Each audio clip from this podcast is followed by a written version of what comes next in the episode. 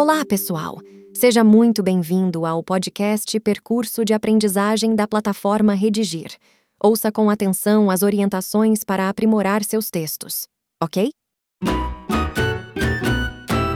Abordaremos a seguir a necessidade de serem trabalhadas todas as palavras-chave do recorte temático, o que deve acontecer no parágrafo introdutório, ou seja, no projeto textual.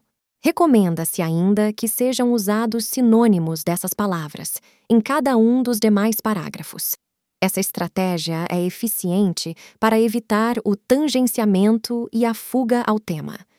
Só para lembrarmos, ocorre o tangenciamento ao tema quando focalizamos o assunto, geral, abrangente, e não exatamente o tema, delimitação do assunto.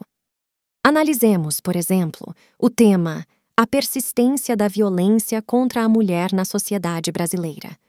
Há, nessa frase temática, quatro palavras-chave: persistência, violência, mulher, brasileira.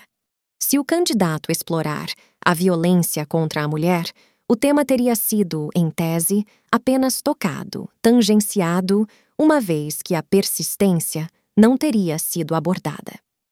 O mesmo podemos dizer acerca da situação da persistência da violência contra a mulher na sociedade brasileira.